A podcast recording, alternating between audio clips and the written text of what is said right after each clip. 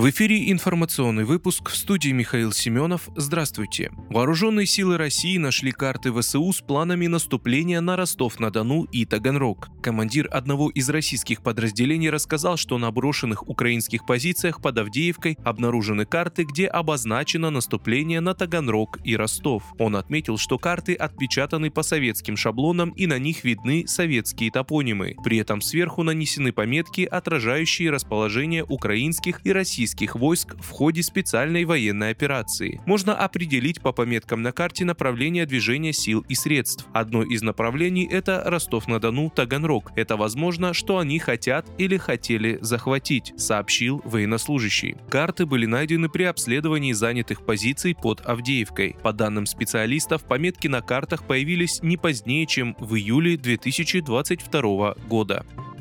В Ненецком автономном округе 10 января объявлено днем траура в память о погибших при падении самолета Ан-2 вблиз поселка Каратайка. Об этом сообщил губернатор региона Юрий Бездудный в телеграм-канале. «Выражаю искренние соболезнования семьям погибших. Округ не оставит их в беде и окажет всю необходимую помощь», написал глава округа. Самолет с пассажирами потерпел крушение в российском регионе 9 января. Он выполнял рейс Нарьянмар, Каратайка, Варандей. На борту находились два члена экипажа и 10 пассажиров. По последним данным, в результате авиакатастрофы два человека погибли и 10 пострадали. Из-за жесткой посадки Ан-2 власти заполярного района Нао, где упал самолет, ввели режим ЧС. На кадрах с места падения воздушного судна видно, что у самолета значительно повреждена его носовая часть. Следов пожара на месте ЧП нет. Предварительной причиной авиакатастрофы названо обледенение.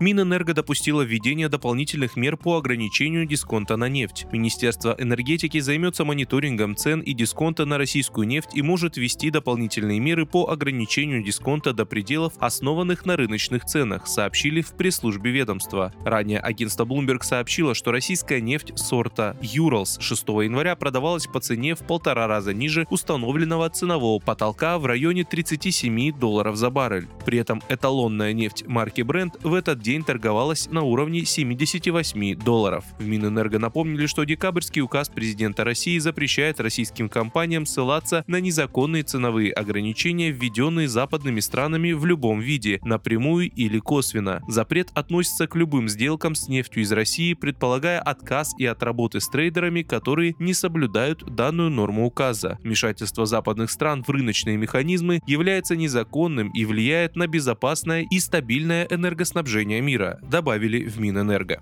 Генерал-полковник Александр Лапин назначен начальником главного штаба сухопутных войск вооруженных сил. Об этом сегодня 10 января сообщил источник в Минобороны. Основная задача Лапина в новой должности заключается в планировании боевой подготовки и перевооружения частей и соединений сухопутных войск. До конца октября Лапин был командующим группировкой российских войск «Центр» в зоне специальной военной операции на Украине. Вы слушали информационный выпуск. Оставайтесь на справедливом радио.